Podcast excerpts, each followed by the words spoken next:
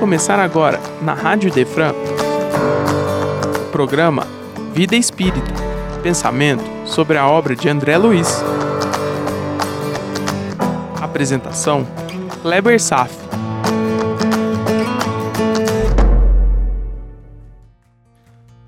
Nosso Lar, capítulo 11 Notícias do Plano, parte 2 em nosso encontro anterior, analisamos aspectos da hierarquia espiritual através de uma classificação dos espíritos que tem três ordens.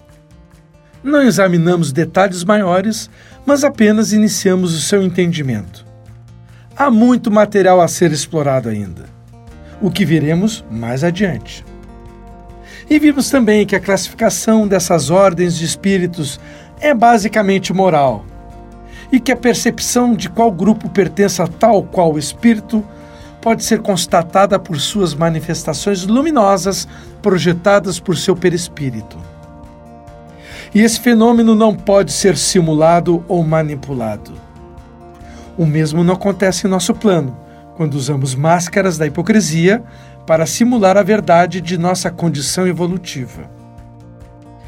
Nesse ambiente que vivemos, não sabemos realmente quem ao nosso lado seja verdadeiro portador de confiança, ou se trata de alguém disposto a jogar usando as armas da manipulação, escondendo sua real condição moral. Corremos o risco de estarmos sendo enganados pela má-fé alheia, que pode, no final, atrapalhar nossos projetos. Então, considerei bem no final da apresentação a questão 459 do Livro dos Espíritos sobre a influência espiritual direta em nosso meio. Vamos lembrar? Questão 459. Os espíritos influenciam nossos pensamentos e nossos atos? Resposta: Muito mais do que imaginais, pois que frequentemente são eles que vos dirigem. Captou a mensagem? Nesse mar de pensamentos, uma boa parte não são seus, mas dos espíritos ao nosso redor a nos influenciar. Lembre de Paulo de Tarso: estamos cercados por uma nuvem de testemunhas.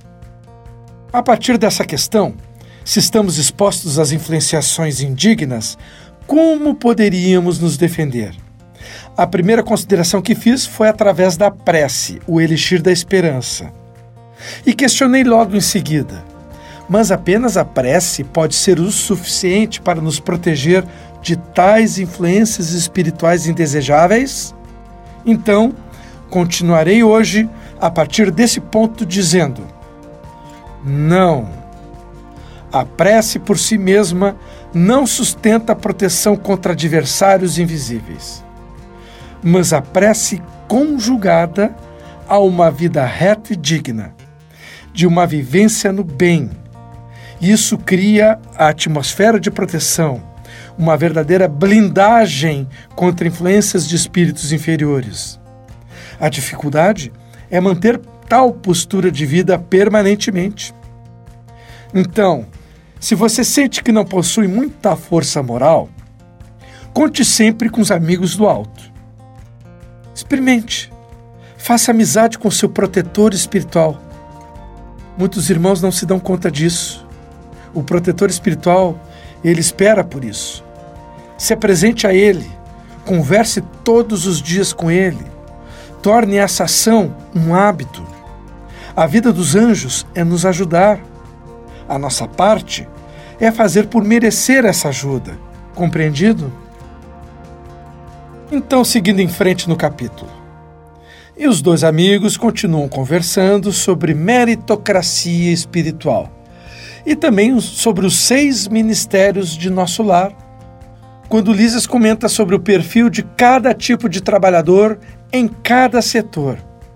Por curiosidade, vamos ver se você se encaixa em algum perfil? Vamos lá. As tarefas do Ministério do Auxílio são laboriosas e complicadas. Você se adapta bem a situações de altíssima complexidade? Gosta muito de estudar a si mesmo e as pessoas, não tem dificuldade de trabalhar em equipe, não tem problemas com autoridade, tem capacidade de delegar tarefas? Sabe planejar bem seus projetos? Tá aí, Ministério do Auxílio. Os deveres do Ministério da Regeneração constituem testemunhos pesadíssimos.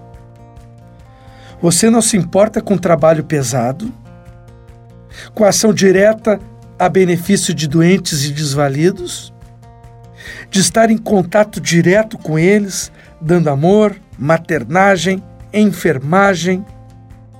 Te dá prazer botar a mão na massa? Aí, Ministério da Regeneração. Os trabalhos do Ministério da Comunicação exigem alta noção de responsabilidade pessoal. Você é cumpridor leal a todas as normas e compromissos em seu trabalho? Nunca foi preguiçoso? Sempre cumpriu com êxito as suas tarefas? Nunca burlou para ampliar seus feriados? Nunca pediu atestados escusos para justificar as faltas ao trabalho por motivos indevidos? Tá aí. Ministério da Comunicação. Os campos do Ministério do Esclarecimento requisitam grande capacidade de trabalho e valores intelectuais profundos. Você gosta de estudar e desempenhar trabalhos que exigem esforço mental? Nunca teve dificuldades para leituras extensas? É curioso em aprender sempre? Sempre se envolveu com cultura e aprofundamento dos conhecimentos? Está aí, Ministério do Esclarecimento. O Ministério da Elevação pede renúncia e iluminação. Você é um ser abnegado? Deus já é o centro da sua existência? Você se sente à vontade com a presença de Jesus em seu coração? Amar a Deus acima de tudo e ao próximo como a si mesmo é a sua norma essencial de vida? Eu posso dizer que comigo ainda está distante eu poder trabalhar no Ministério da Elevação. Mas tudo bem, estou na vida para aprender e crescer. E não abro mão do esforço do trabalho. Eis o Ministério da Elevação. Seguindo, as atividades da união divina requerem conhecimento justo e sincera aplicação do amor universal. Você é uma pessoa diferente da maioria? Essa pergunta soou estranha. Ser diferente da média das pessoas. Você, vamos dizer assim, você, mais que um discípulo do amor universal, pode se considerar um apóstolo? Está no mundo para aplicação das leis de Deus acima das próprias? Que mundo estamos vivendo para que um ser humano que viva a sincera aplicação das leis cristãs seja conhecida como um ser diferente e estranho. A pergunta mais adequada para qualificação para os trabalhos do Ministério da União Divina seria: Você é um ser evangelizado? Tiro uma conclusão pessoal. Particularmente, preciso me capacitar com urgência Estou longe de ter um perfil de um trabalhador espiritual. Estou acostumado demais com o padrão humano de trabalho. E se não sou um bom candidato, resta que eu seja apenas mais um doente espiritual digno de dó. O que me espera após o desfecho dessa vida, se não tomar providências urgentes agora? Muitas pessoas não aceitam essa vida como um presente de Deus a maioria delas vivem cegas por mera ignorância sobre a verdade da vida espiritual. Agem como zumbis. Quantas encarnações estão repetindo os mesmos erros? Por quanto tempo vão insistir ainda? Ora, o homem é um bicho teimoso. Os créditos divinos que ganha são desperdiçados todos os dias quando gasta o tesouro do tempo para alimentar ódios, orgulho, inveja, preguiça, atendendo seus mesquinhos desejos pessoais. Muito mais fácil é ter uma vida regada de prazeres e deleite. Será mesmo? Às vezes dão uma ajudada aqui ou ali, mas falta a consistência. Uma ajudazinha é o caminho para um trabalho regenerador? Pode ser que sim, mas o início da caminhada ele é pelo menos. Pelo menos precisamos de um começo. Veja essa frase de Chico Xavier. Embora ninguém possa voltar atrás e fazer um novo começo, qualquer um pode começar agora a fazer um novo fim. Aproveitemos que recebemos a graça de podermos começar uma vida nova todos os dias, quando o sol desponta no horizonte. A opção da maioria ainda é deixar como está. Afinal, já fazem isso há 200 mil anos, estão bem adaptados a este mundo e até aceitando um pouquinho de dor e sofrimento como se isso fosse normal. Não faz mal, dizem elas. No entanto, algumas pessoas já estão começando a cansar-se de colher os frutos amargos. Estão cansando de culpar o destino e os outros pela má sorte. Já estão começando a entender que a felicidade dos vitoriosos em Cristo pode ser a nova meta, dando os primeiros sinais de que estão dispostas a se modificar. Que religião não é apenas hobby de fim de semana, nem uma obrigação social mas uma mensagem direta de Deus para nossa alma, nos convidando a despertar para uma nova consciência cósmica. Esse é o estágio quando uma pessoa abandona a maioria daquele nível, ou sensibilizados, e se candidata a ser discípulo de Cristo. Lembra que comentando encontro passado, cinco tipos de pessoas: fixados no mal, indiferentes, sensibilizados, discípulos apóstolos.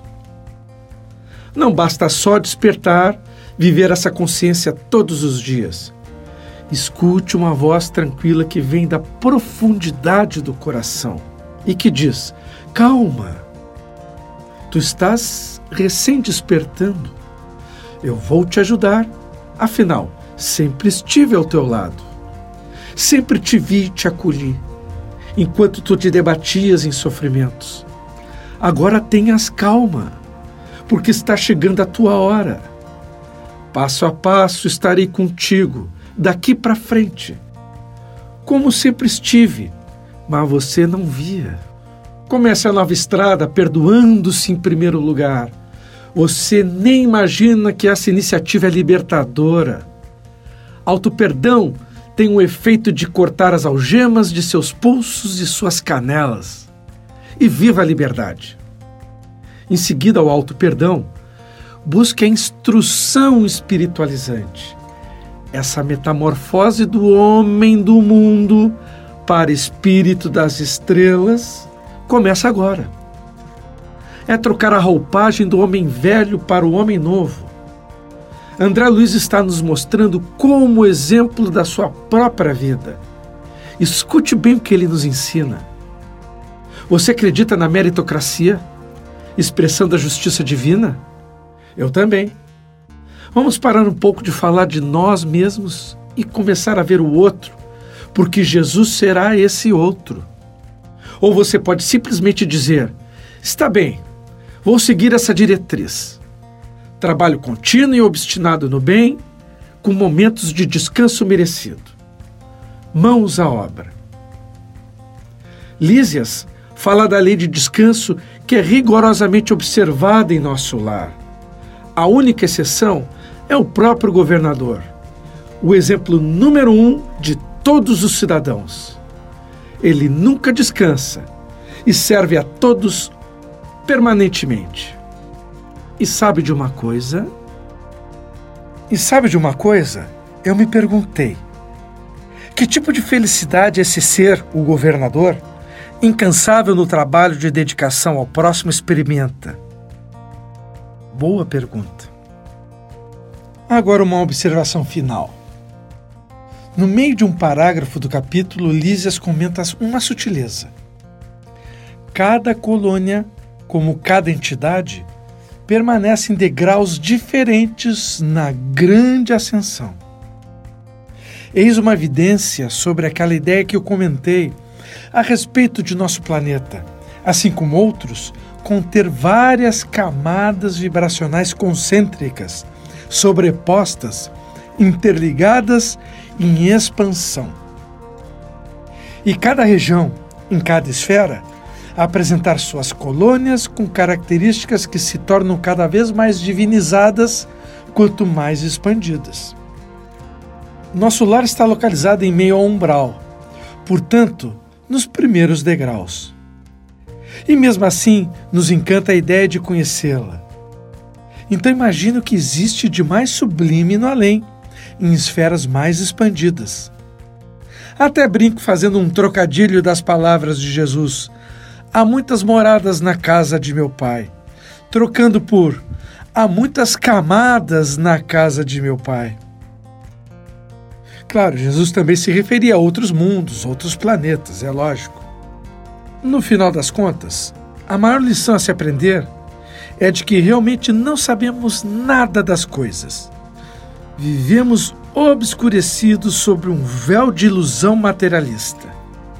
E começar o despertamento dos valores espirituais, que se traduz com o termo evoluir, significa começar com Deus em nossas vidas como ensina Miramês, mais ou menos dessa forma. O termo Deus é a partida para todos os assuntos, é a gênese de todo o existir. E o universo é o seu trabalho, é o seu corpo ciclópico que fala para todos nós mais de perto sobre a sua natureza. Deus é uma causa invisível e real constatamos sua existência pela sua criação visível, com que apalpamos e enxergamos. E temos a certeza de sua existência pelos insondáveis caminhos do coração, pela intuição de seu amor. E esse sentimento é despertado em todos os seres da criação, no momento exato, para cada criatura. Crer em Deus é função da inteligência. A própria ciência já não pode andar mais sem convicção da existência de uma força superior que conduz e sustenta a todos na maior expressão que se pode conceber. Mas o que se pode conceber é uma sombra minúscula do inconcebível. E é isso que quero te falar agora. O que a história universal nos oferece está fora dos limites da percepção comum dos homens. Os segredos, a ciência, a filosofia e a religião que se constatam no saber são pobremente avançados para compreender o incomensurável sistema que a sabedoria nos expõe, para que possamos entender ou pelo menos começar a entender os primeiros passos da grandeza universal. É tão amplo o campo de conhecimento na Terra que está para nascer um homem que conheça todas as coisas em um só conjunto de sistema doutrinário. Então, o conhecimento entre os homens se esfacela em múltiplas escolas e essa multiplicidade de paradigmas, de maneiras de pensar, de especialidades, essas divisões existentes em tudo que se sabe, são para facilitar a compreensão de tudo o que se quer aprender. Então aprendemos aos poucos, em pequenos pedacinhos.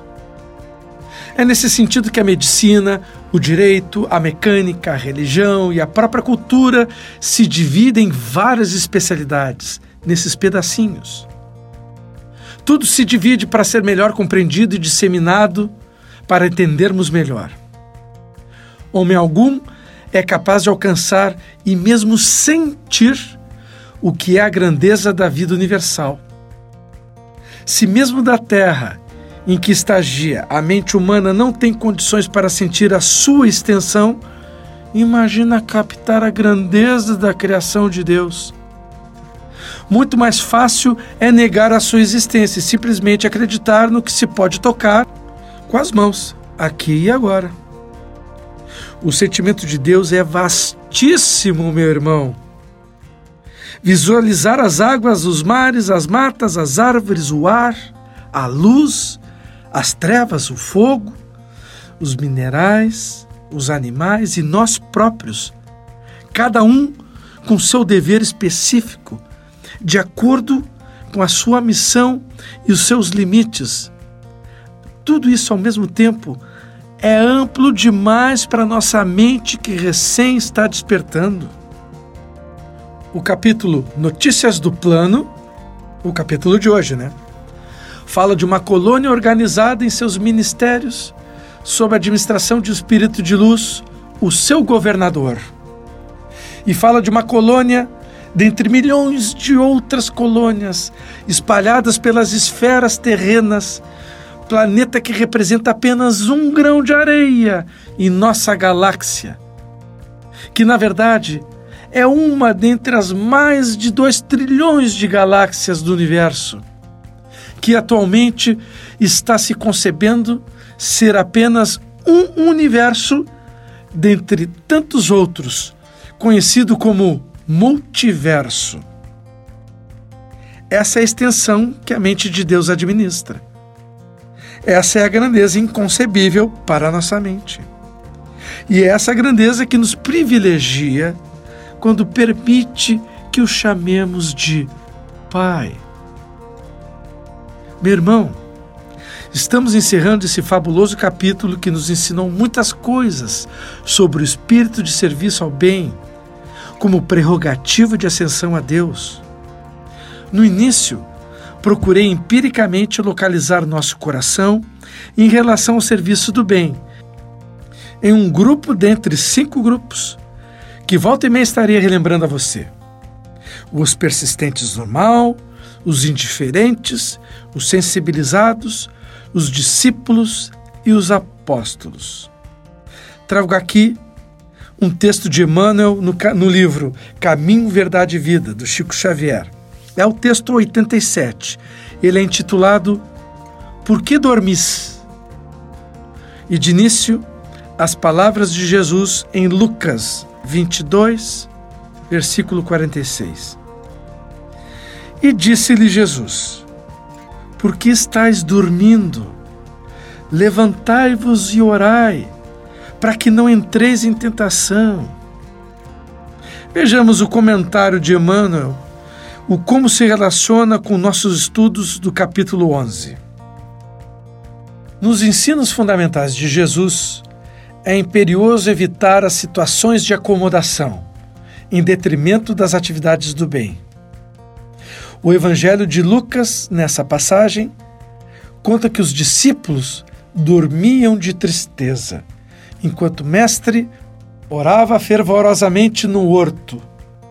Vê-se, pois, que o Senhor não justificou nem mesmo a inatividade oriunda do choque dos apóstolos ante as grandes dores, de que eles estavam recentemente cientes sobre a morte de Jesus. O aprendiz, o discípulo, verá o mundo como sendo campo de trabalho do reino de Deus, onde se esforçará, operoso e vigilante, compreendendo que o Cristo prossegue em serviço redentor para o resgate total das criaturas.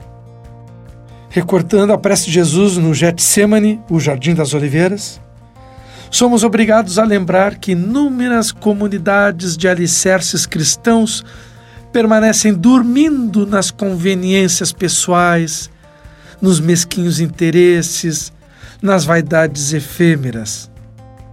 Quem sabe trata-se dos indiferentes ou das multidões, percebe? Ou pior ainda, será que se refere a nós? Segue, mano. Falam do Cristo, referem a sua imperecível exemplificação como se fossem sonâmbulos, inconscientes do que dizem e do que fazem, para despertarem tão só no instante da morte corporal, em soluços tardios. Esse trecho me lembrou muito daquele recado de André Luiz no capítulo 1, acordando de surpresa no umbral, quando ele exclamou um aviso para todos nós: Ó oh, amigos da terra, quantos de vós podereis evitar o caminho da amargura com o preparo dos campos interiores do coração? Acendam as suas luzes antes de atravessar a grande sombra da morte. Busque a verdade antes que a verdade o surpreenda. Suem agora para não chorar depois. Está lembrado? E conclui o Emmanuel. Ouçamos a interrogação do Salvador. Por que dormis? E busquemos a edificação e o trabalho, onde não existem lugares vagos para o que seja inútil e ruinoso à consciência. Quanto a você, que ainda se encontra na carne, não durma em espírito, desatendendo aos interesses do Redentor. Levante-se, esforce-se, porque é no sono da alma que se encontram as mais perigosas tentações, através de pesadelos ou fantasias. Recado direto para os indiferentes e as multidões. Percebeu que não inclui os renitentes no mal? Por que será que o recado não é para aqueles que insistem no mal? Pense um pouco. Neste eu não vou deixar a resposta. Por hoje era isso. Desejo paz a todos e até breve.